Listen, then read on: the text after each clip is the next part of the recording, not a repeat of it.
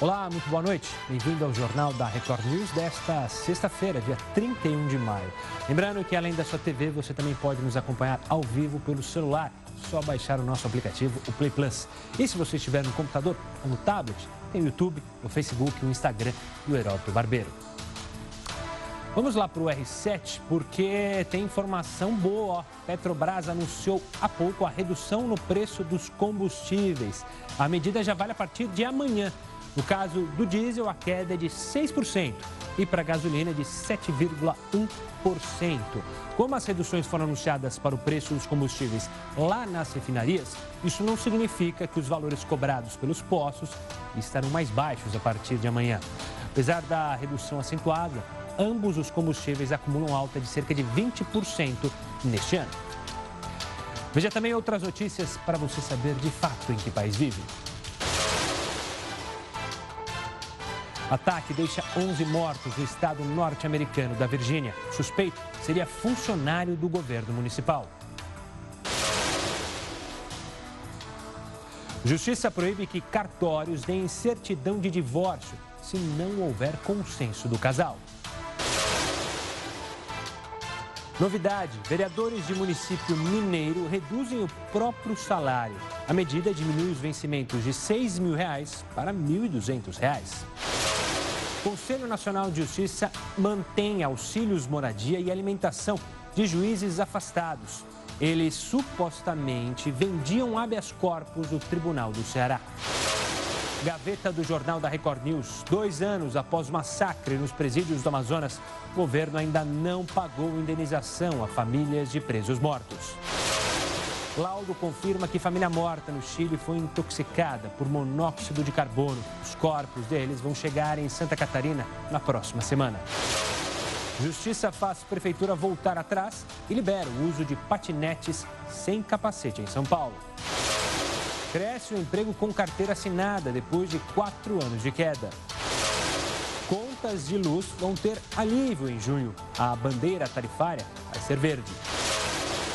Quer impressionar a namorada? Descubra os lugares do mundo mais baratos para tomar um café ou ter um jantar romântico. Cara, ela tá tão na sua! A Alemanha quer legalizar a prática de pegar comida do lixo. A ação é considerada roubo por lá. Youtuber é condenado a 15 meses de prisão por zoeira. Ele deu uma bolacha recheada com pasta de dente para um morador de rua. Você acha que deve existir algum tipo de punição para estas brincadeiras? Deve haver limite? Mande a sua opinião pelo nosso WhatsApp, que é o 11 942 128 782. O que acontece com o seu corpo quando você para de fumar? Vamos mostrar daqui a pouco. E a partir de segunda-feira, todos podem se vacinar contra a gripe. O público em geral poderá procurar os postos de saúde. E hoje tem dicas para quem está pensando em se tornar vegetariano. Você vai conhecer os alimentos que podem substituir a carne. A nossa imagem do dia é dessa adolescente que reencontrou os bombeiros após ser resgatada na lama de Brumadinho. O Jornal da Record News está em multiplataforma e por meio delas você pode nos cobrar a busca da isenção e a busca do interesse público.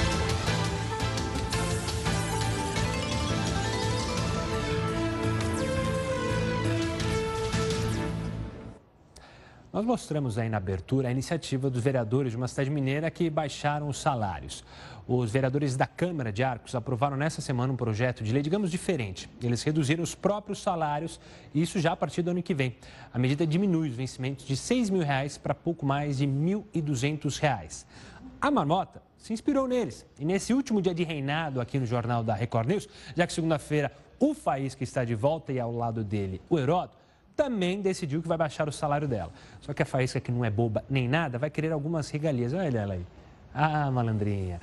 Algumas contrapartidas ela pretende oferecer aí para os superiores dela, o Faísca e o Heródoto. Os auxílios moradia e alimentação, ela quer que sejam dobrados. Ela também quer o auxílio creche e o auxílio faculdade para os filhos, que ela ainda nem tem. Nesse pedido também tem um carro oficial que fique de fora do rodízio, né? Para ela se movimentar, plano de saúde top, café prêmio e, vez ou outra, uma lagostinha, é claro, o direito também de contratar outras três marmotas para assessoria nas redes sociais. Afinal, a nossa rainha precisa de lives e vídeos bem produzidos. Agora, esperar para ver se Heroto e Faísca vão aceitar as imposições da marmota para baixar o salário. E você pode fazer os comentários sobre o jornal usando a hashtag JRNews nas redes sociais, assim nossa equipe consegue saber o que você está achando do jornal. Vamos para o mote do dia hoje, uma frase importantíssima para um bom jornalismo. Jornalismo é a prática diária da inteligência e o exercício cotidiano do caráter do mestre Cláudio Abramo. Com essa frase inspiradora, a gente abre as notícias desta sexta-feira. Primeiro, para começar com uma notícia urgente lá dos Estados Unidos, a polícia de Virginia Beach, o estado norte-americano da Virgínia, confirmou que pelo menos 11 pessoas morreram e outras seis ficaram feridas num ataque hoje a um centro municipal da cidade. Segundo o chefe da polícia local, o suspeito de ser o responsável pelo ataque seria um funcionário do governo municipal e também teria morrido após o tiroteio. O nome do suspeito e os detalhes do ataque ainda não foram divulgados. Os feridos foram levados para hospitais da região. Voltando aqui para o Brasil, quando um não quer, dois não se divorciam.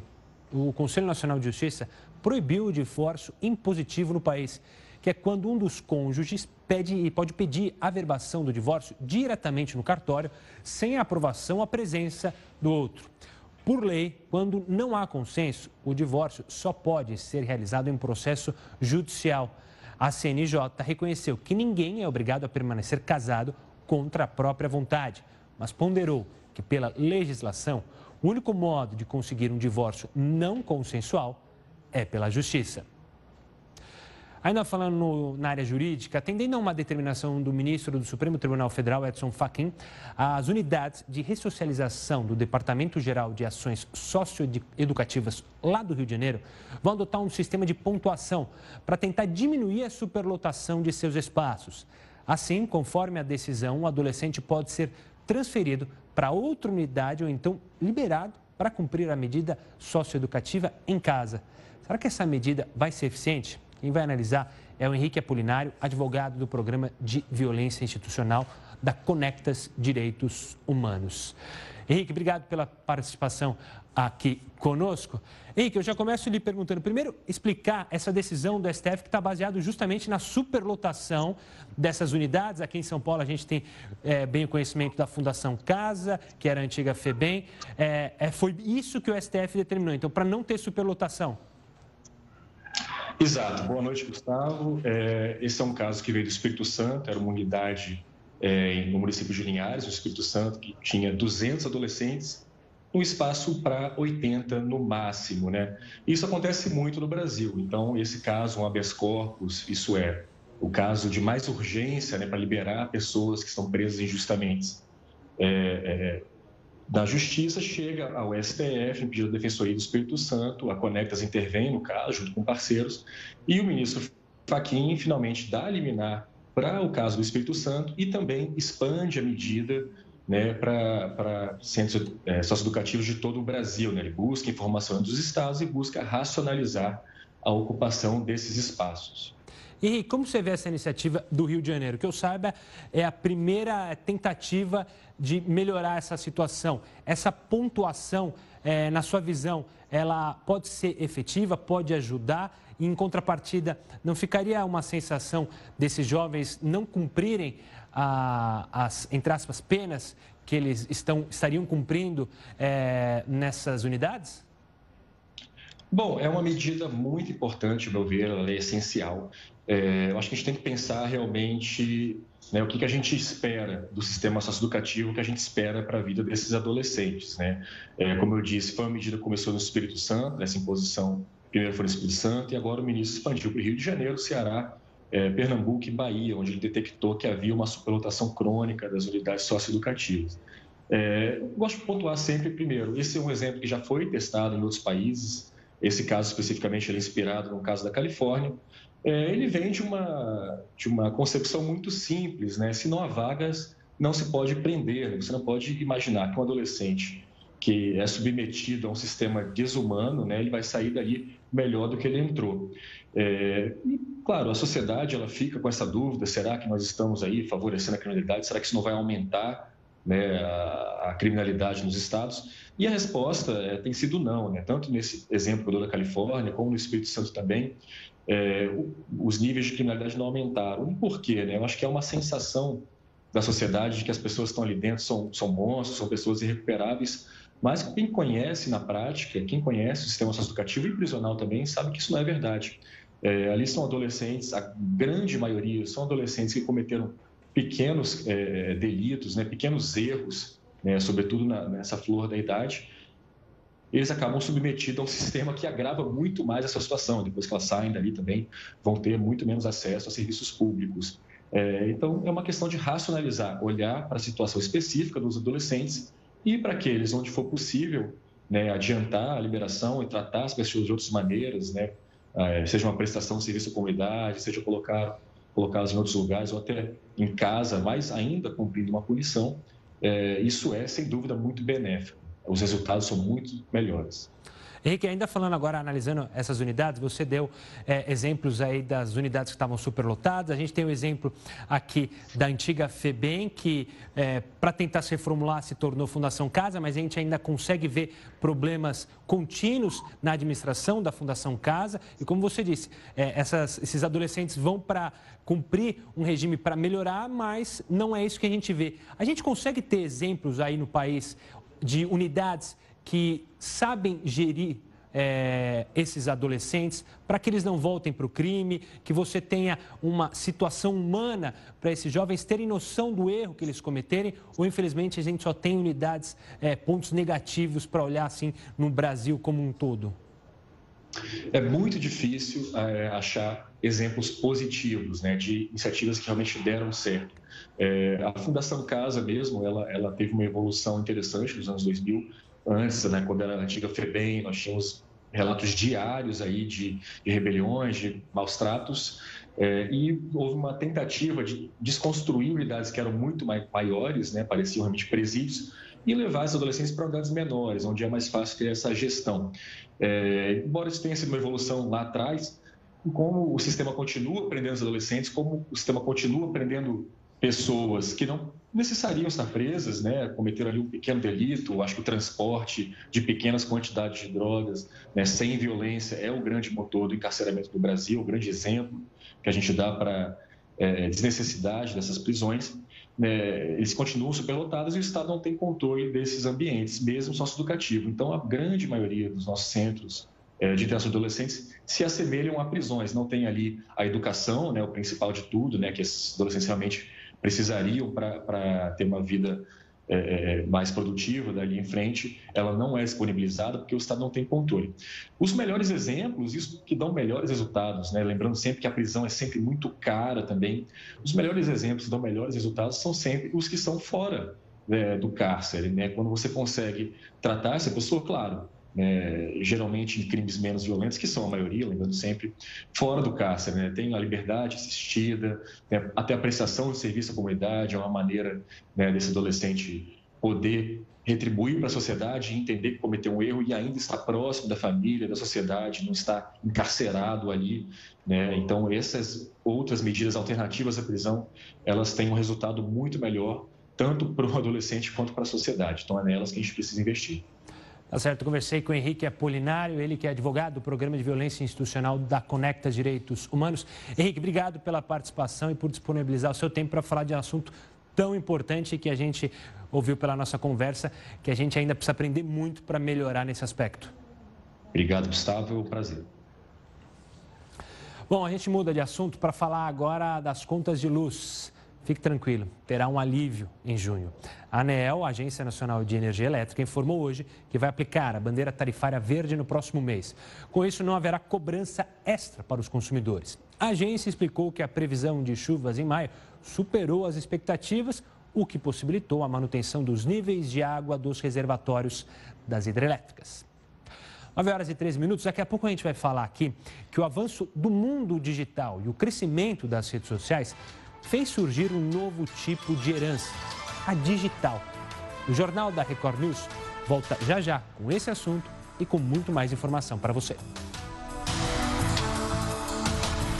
9 horas e 17 minutos, a gente volta a falar daquele triste caso da família de brasileiros que morreu no Chile. Um laudo emitido pelas autoridades chilenas comprovou que a causa da morte dos seis brasileiros em Santiago foi intoxicação por monóxido de carbono.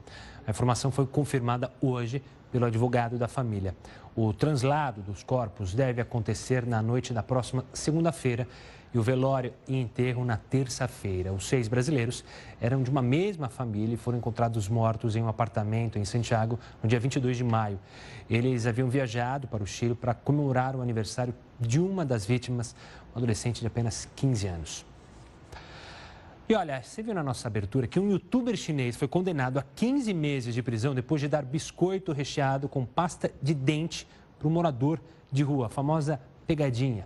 Na sua opinião, deve existir algum tipo de punição para esse tipo de brincadeira que virou ainda mais comum agora com os canais pelo YouTube? Deve haver algum limite?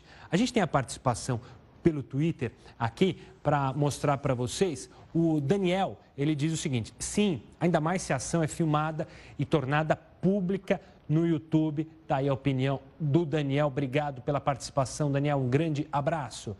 Agora, quem participa aqui com a gente? Lembrando que, para você que está em casa, é... a gente não está tendo as lives porque a gente está fazendo uma mudança nas nossas lives, por isso que você está estranhando, mas isso vai voltar, a gente só está melhorando as nossas lives para você aí de casa acompanhar o Jornal da Record News. Vamos para o WhatsApp, o Arthur de Belém diz, acredito que sim, pois se não houver uma barreira que indique que o ato está prejudicando alguém de alguma forma, as pessoas não terão limites. Obrigado, Arthur. É, o Heitor diz, do Rio de Janeiro diz, com certeza, o respeito ao próximo é condição para vivermos numa sociedade mais justa. Valeu, Heitor, obrigado. O Márcio de Sorocaba diz: concordo com uma pena de prestação de serviços comunitários. Por exemplo, no respeito ao morador de rua, a pena poderia ser cumprida em uma ONG que socorre os sem teto. Valeu, Márcio, pela participação. Continue mandando suas mensagens. A gente sempre está de olho no que você acha. Ah, tem mais um tweet também? Então vamos para mais um tweet.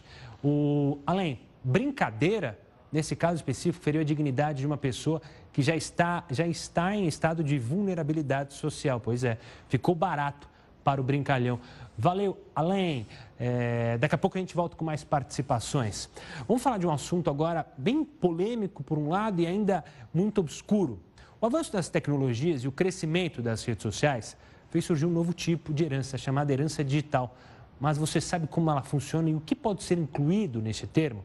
Quem vai explicar é a Cristina Sleiman, advogada, especialista em direito digital. Cristina, obrigado pela participação aqui conosco. E antes para o pessoal entender lá em casa, o que seria a herança digital? O que significa esse termo? Pois é, boa noite. Primeiramente, boa noite a todos e é um prazer estar aqui com vocês. É, a herança digital, ela nos remete à questão quem pode acessar os dados, as informações, quem pode ter a senha de uma pessoa que faleceu. Afinal, são tantos conteúdos gerados, né? Por exemplo, uma rede social, aquelas postagens, publicações, como ficam os herdeiros após a morte de uma pessoa, após a morte de um familiar. Então, a herança digital, ela nos remete justamente a esse fato, a essa situação específica. Então vamos lá, agora que o pessoal já entendeu o que é herança digital, vamos tentar entender. Existe alguma legislação sobre quem pode ter acesso a esses dados? Por exemplo, um site, é, um site como uma rede social, um Facebook, que a pessoa tem a página, um uhum. e-mail. Alguém pode acessar? Existe jurisprudência sobre esse tema? Então, nós não temos uma legislação específica, ou seja, uma lei que diga expressamente que há o direito do herdeiro em acessar tais dados. Nós temos sim alguns julgados, nós temos correntes com pensamentos divergentes. O que acontece? Existe a questão da proteção à privacidade, à intimidade. E como fica essa questão? Quando a pessoa morre, é, juridicamente falando, não existe mais a questão da personalidade, né? Ela não tem mais aquela a personalidade. A pessoa natural, ela finda com a morte do indivíduo. Então, como fica? Uma corrente entende que existe a violação da privacidade da pessoa falecida, é o direito que ela tem em relação a, a o direito que existia a, a, ela, né? Em relação às suas informações, a tudo que lhe pertencia.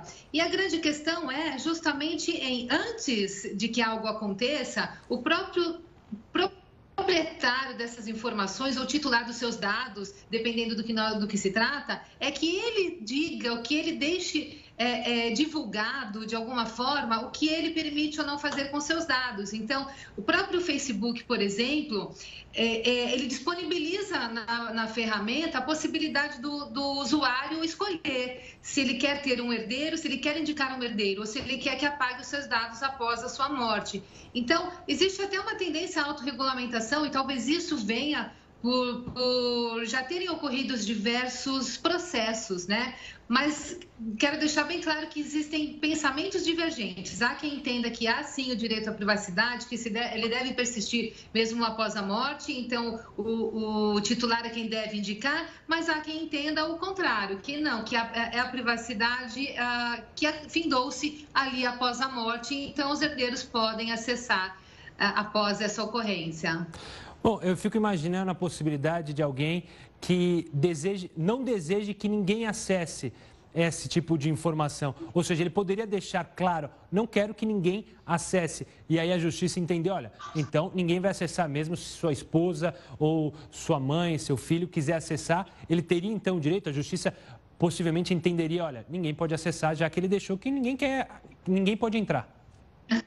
Então, eu vejo pelo pensamento ao contrário, né? Então, a princípio, o direito à privacidade deve existir a proteção. Então, cabe ao próprio é, titular ele dizer o que pode, se ele permite que essas informações sejam repassadas, ainda que seja para os seus herdeiros, seja um companheiro ou sejam os filhos. Agora, existem projetos de lei e, nesse sentido, o projeto de lei ele deixa aos seus herdeiros o direito de acessar toda a informação, sejam senhas, sejam os conteúdos e tudo mais. Então, na minha percepção, essa questão reversa do, do titular ou da pessoa dizer o que pode, que não pode usar os dados, que não pode ser divulgado, eu acho que não, não, não seria o mais adequado. Eu vejo realmente no sentido ao contrário. O titular, ele dizer, ele ditar a disponibilidade dos seus dados, das suas informações, de todo o seu conteúdo. Então, se ele permite, é, não sei se ficou claro, é um posicionamento contrário. Né? Em vez de dizer não pode, eu tenho que dizer quando pode. Então, isso seria restritivo. É, a princípio, é, regra padrão não pode ser utilizado, não pode ser acessado. Então, eu libero, eu é quem digo se pode ou não pode ser acessado antes do falecimento. Agora, pelo projeto de lei, pelos, pelos projetos de lei que correm, não seria dessa forma. Faleceu, os herdeiros teriam direito a acessar esses dados. Outra questão que o mundo digital trouxe à tona é que tem, é, além de dados, valor e valor até monetário. Assim, a gente pode olhar para exemplos como bitcoins, milhas, por exemplo, é, de cartão de crédito que você pode usar para fazer passagens. Uhum. É, e a gente pode usar nessa linha aqui o que era é, desse, dessa pessoa que infelizmente morreu, pode ficar com os herdeiros? É, dá para usar esse pensamento? Então, nesse sentido, eu entendo que sim, porque aí ele já se transforma, embora seja um bem intangível, ele esteja, é, é ele esteja num, num, em algo digital, ele não esteja materializado fisicamente, ele tem valor econômico. Se ele tem valor econômico, ele entra com um direito patrimonial, no meu entendimento. Então, ele teria que ser, sim, inclusive, havendo a divisão entre os herdeiros. Então, quando se fala em bitcoins, ele não deixa de ser dinheiro, é uma moeda virtual, mas ele não deixa de ser dinheiro, de, de, ter realmente o valor econômico. Então, os herdeiros, cabe aos herdeiros. Assim como a conta corrente, ou assim, é, tudo que tiver realmente valor econômico, ele terá que ser, fazer, terá que fazer parte, né, terá que é, estar contido na partilha, digamos assim. Cristina, para finalizar esse nosso bate-papo, a gente está falando de projetos de lei, a gente está demorando muito para criar uma lei específica para isso? Em outros países já há alguma legislação? Você acredita que no futuro próximo a gente consiga ter uma legislação para tratar especificamente da herança digital? Olha, eu acredito que sim, eu acho que tudo caminha para regulamentar as questões que envolvam o ambiente digital, né? Mas a grande questão, a, a, Gustavo, é que independente de, de termos uma lei específica, é direito do titular. Então, se, se é que o brasileiro não tem esse hábito, né? Ele não tem o hábito nem sequer de fazer um testamento, quanto mais de dizer o que ele deixa ou não, para quem ele deixa as suas informações, quem pode acessar. Mas o correto, mais adequado, ele pode, mesmo que não seja um instrumento formal, ele poderia deixar por um instrumento público, ir até um, um cartório, um tabelionato e, e fazer no instrumento público da sua vontade, mas ele pode também ter um instrumento particular. A grande questão é, é, é fica na, no lado das provas. Então, ter testemunhas que assinem junto esse documento, que possa se comprovar depois do seu falecimento qual era o seu desejo. Então, se o desejo dele era que seus herdeiros tivessem acesso, ou que um dos seus herdeiros tenha, apenas um tenha acesso aos dados, assim será feito. Agora, por instrumento particular, fica mais fácil. Se for, desculpa, por instrumento público fica mais fácil. O instrumento particular, ele já tem, por exemplo, após o falecimento, o herdeiro provavelmente terá que usar aí de meios é, judiciais para conseguir homologar e dar andamento àquela questão. Mas o seu direito ali foi constituído, o direito de acessar as informações do falecido. Tá certo. Eu conversei com a Cristina Sleiman, advogada especialista em direito digital, falando sobre a herança digital. Cristina, obrigado pela participação e pela conversa. Eu que agradeço. Conosco. Boa noite. Uma boa noite. Jornal da Record News de volta para falar daquela novela dos patinetes. Depois de muita polêmica aqui em São Paulo, o Tribunal de Justiça decidiu hoje suspender a obrigatoriedade do uso de capacete pelos usuários das patinetes elétricas. A decisão foi tomada em segunda instância após a Grow, empresa que disponibiliza as patinetes, é, entrar com um recurso contra a decisão da Prefeitura paulistana. De acordo com a Justiça, sem a obrigatoriedade, os usuários devem ser advertidos dos riscos. A circulação em calçadas e a velocidade máxima de 20 km, essas seguem proibidas. Mas a decisão não trata sobre o cadastramento da empresa na prefeitura, que foi o que motivou a apreensão das patinetes. De acordo com o prefeito Bruno Covas, a GRU está na ilegalidade e não quis se credenciar. Vamos voltar a falar de saúde? Hoje é Dia Mundial Sem Tabaco. Então, nós decidimos ajudar quem está querendo parar de fumar. Por isso, eu vou conversar com o Ricardo Henrique, pneumologista do Hospital Moriá. Vai dar algumas dicas para facilitar esse momento e também falar sobre alguns mitos e verdades do assunto. Doutor, obrigado pela participação. Então, vamos aproveitar esse momento, já que é o Dia Mundial Sem Tabaco, para tentar incentivar as pessoas a pararem de fumar. Conta para gente, é, é verdade que cada pessoa é, pela genética, enfim, algumas pessoas têm mais facilidade e outras mais dificuldade para largar o vício? É verdade. O som tá bom? Tá ótimo, doutor. Ótimo. É, existe sim, existem pessoas que acabam tendo uma facilidade maior e outras um pouquinho mais difícil de fumar. Na verdade, o tabagismo acaba sendo muito pessoal. Tem pessoas que, que respondem é, muito mal a uma carga de tabaco menor e outras pessoas respondem é, menos a uma carga de tabaco maior. Então, tanto no fumo como para parar de fumar, a questão genética é muito importante. A grande questão que muita gente que se pergunta, eu que já fumei e consegui parar, é, é você termina, para de fumar, de uma hora para outra, decide, põe um ponto final, não coloco mais o cigarro na boca, ou vou de pouquinho em pouquinho? Assim, não tem muito. É, algumas pessoas acabam é, preferindo parar de fumar de uma vez só, outras pessoas necessitam de um tempo um pouco maior. É, é extremamente pessoal isso. É, o que precisa é a pessoa ter força de vontade. Ao contrário de outras situações em que o o médico passa a medicação e a medicação responde por 90% do, do, do parado de fumar, de tratamento, por exemplo, para parar de fumar é 50%. Mais que 50% é a força de vontade do paciente. E aí a técnica que for melhor para ele. E você falou em ajuda é, dos médicos e até eu vou te perguntar, é, é esses adesivos, é, medicação, isso pode auxiliar mesmo as pessoas? Podem auxiliar as pessoas que estão tentando parar de fumar mesmo? Pode sim. É, é super importante que a pessoa procure orientação médica, é, o acompanhamento não só medicamentoso, mas também o acompanhamento é, psicológico, médico é, orientando e realmente ajuda bastante o uso de algumas medicações. A gente tem no mercado alguns antidepressivos que funcionam melhorando a, tanto a vontade de fumar quanto a fissura, que é aquela aquele desejo que a pessoa que para de fumar acaba é, tendo no pós, né? Existe também a, Te perdeu. E existe a, algumas medicações que são análogos do a gente perdeu uma boa melhora. Ah, agora melhorou, a gente só pingou um pouquinho da, da, sua, da sua última fala, doutor. Mas eu queria também aproveitar que a gente está falando de alguns meios para tentar parar de cigarro. Virou uma tendência, uma moda, não sei se criada é, pelas empresas, mas do é, cigarro eletrônico para ajudar a parar porque teria menos é, nicotina, enfim, muita gente está caindo nessa. Eu digo caindo, mas usando desse artifício. É, é verdade? É, corre o risco desse é, cigarro eletrônico ser tão prejudicial quanto? O que você, como especialista, como médico, pode falar sobre esse artifício?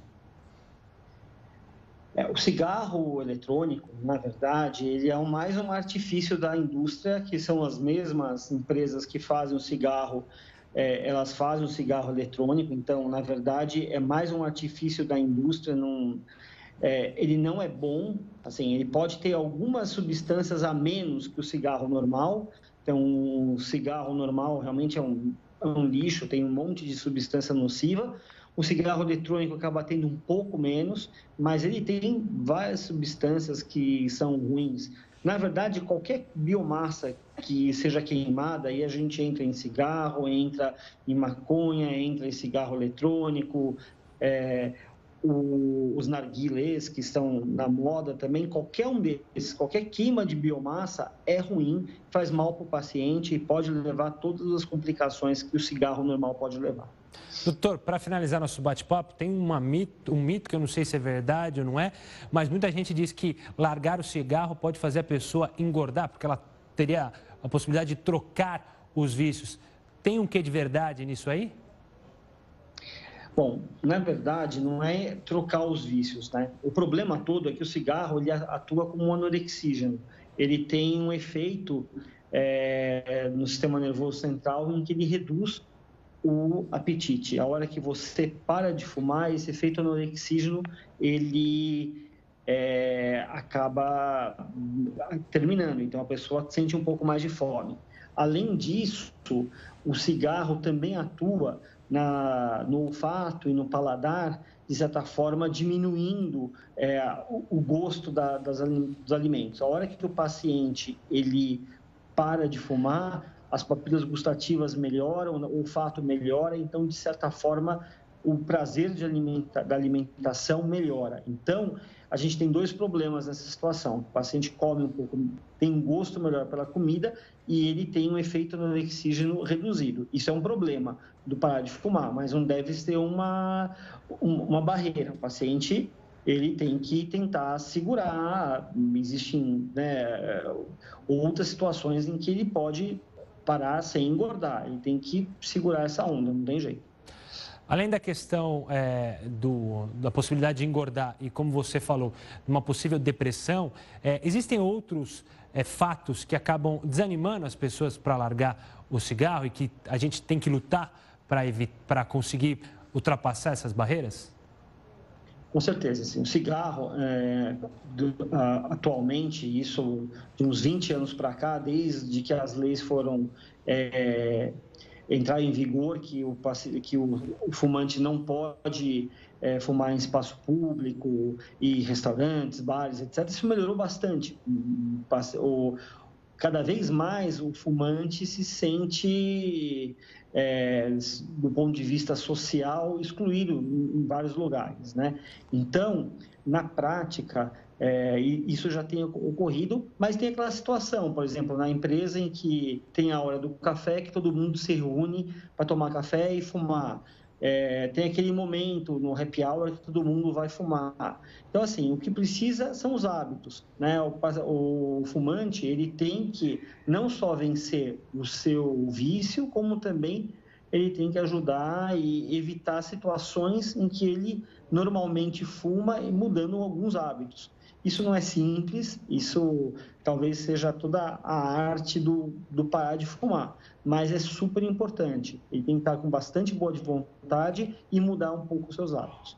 Tá certo, a gente conversou com o doutor Ricardo Henrique, pneumologista do Hospital Moriá. Doutor, obrigado pela participação e pelas dicas valiosas. Até mais, obrigado. Um grande abraço. Bom, agora a gente vai falar lá da Alemanha. Lá, é, os alemães, eu sei interna 7 mas dessa vez nem tanto. É proibido, por lei, pegar comida do lixo alheio. Mas parece que o país quer legalizar essa prática. Confira os detalhes no texto da Jéssica Veloso. Nos últimos dias, o tema central na Alemanha é o debate sobre punir ou não pessoas que pegam comida do lixo. O ato de vasculhar o lixo alheio em busca de alimentos tem até nome. É chamado de container. E no estado de Hamburgo, a ação é considerada roubo, mas a cidade vai propor ao governo federal a legalização da prática. Isso porque o país desperdiça por ano cerca de 13 milhões de toneladas de comida. A Secretaria de Justiça de Hamburgo acredita que com a medida o desperdício seria contido. A prática do container já colocou pessoas atrás das grades. No começo do ano, duas ativistas alemãs foram condenadas após terem retirado alimentos do lixo de um supermercado no país. As jovens queriam chamar atenção para o desperdício de comida. Os juízes alegaram que, apesar de os produtos estarem no lixo, eles ainda eram propriedade do supermercado. As jovens foram condenadas e precisaram contribuir com oito horas de trabalho voluntário para um banco de alimentos local e ainda pagar pagaram uma multa de quase mil reais cada uma. Os supermercados de Hamburgo já trabalham em conjunto com bancos de alimentos locais, que redistribuem a comida não aproveitada. Mas mesmo assim, ainda tem alguns que jogam alimentos fora. A Alemanha quer eliminar este tipo de desperdício e pretende seguir o exemplo de outros países, como a França. Por lá, já existe uma lei que obriga mercados com áreas maiores que 400 metros quadrados a doar os alimentos não vendidos para instituições sem fins lucrativos. Aqui no Brasil, a prática não gera nenhum tipo de multa, mas a doação vinda de restaurantes, sim. Se um estabelecimento doar as sobras a uma instituição e depois esse alimento causar alguma doença, é o próprio doador que vai ser responsabilizado. Por isso, a maioria dos restaurantes prefere jogar a comida fora. Pois é. Bom, passageiros aqui do Brasil já podem embarcar em voos apenas com reconhecimento facial. Pois é, a tecnologia foi lançada pela companhia aérea Gol. O sistema dispensa a apresentação daquele cartão de embarque para ingressar no avião, mas por enquanto o serviço está em fase de teste e só está disponível para quem embarca no aeroporto do Galeão, no Rio de Janeiro. Daqui a pouco tem um patrimônio cultural do Brasil, a cachaça. A gente volta já já e você vai entender.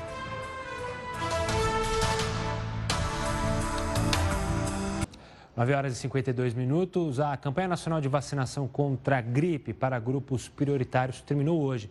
Mas a partir da próxima segunda-feira, quem se interessar pela imunização contra o vírus poderá ir aos postos de saúde de todo o Brasil para tomar vacina.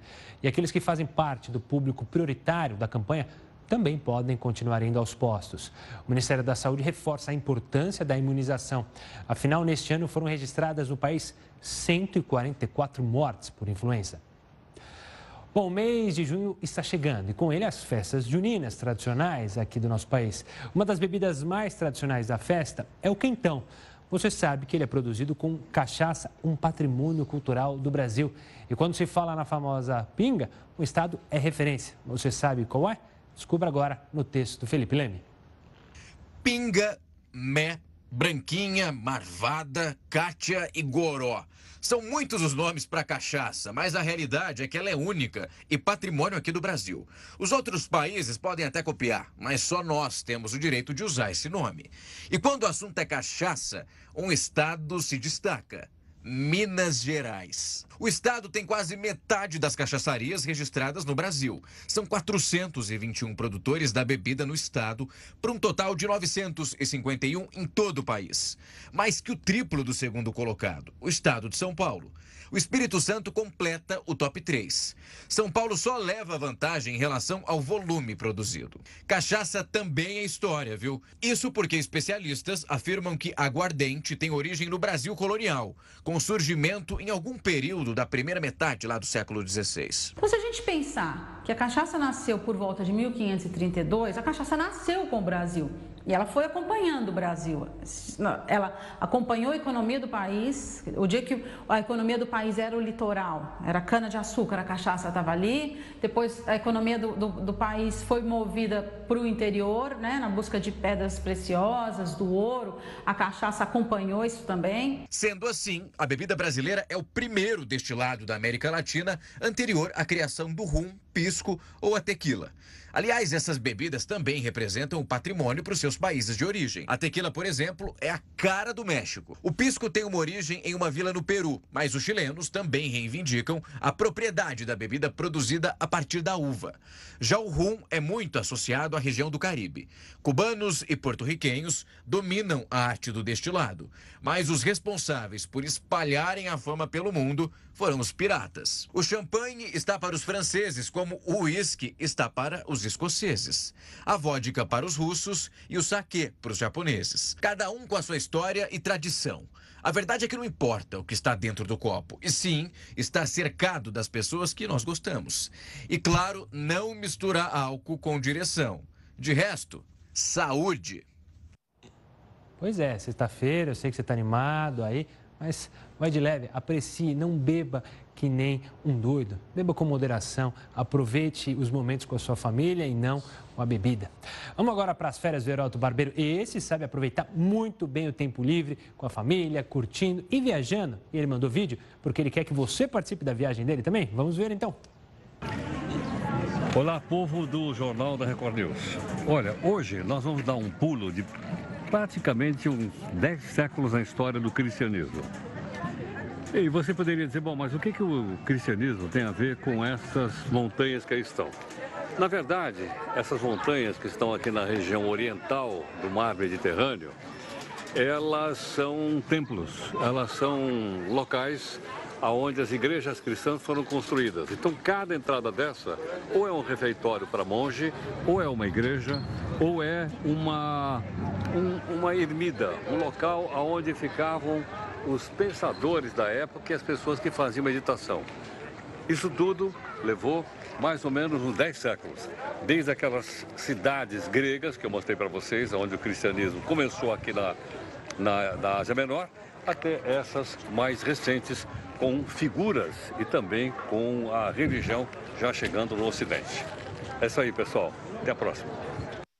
Valeu, Heroto. Lembrando que na segunda-feira ele está de volta aqui, mas ainda tem um restinho de férias. Para acompanhar todos os detalhes sobre as férias do Heroto, é só você acessar o Instagram e o Facebook do professor. E na segunda-feira ele volta ao jornal.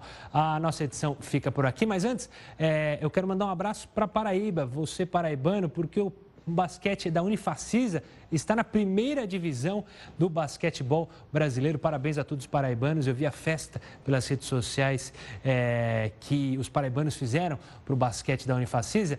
Adivinha de quem que a Unifacisa venceu?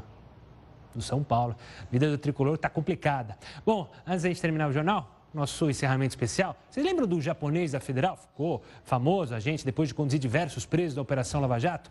Nessa sexta-feira, veja só, ele tentou visitar o ex-presidente Lula em Curitiba, mas teve o pedido negado. Esse é o nosso encerramento.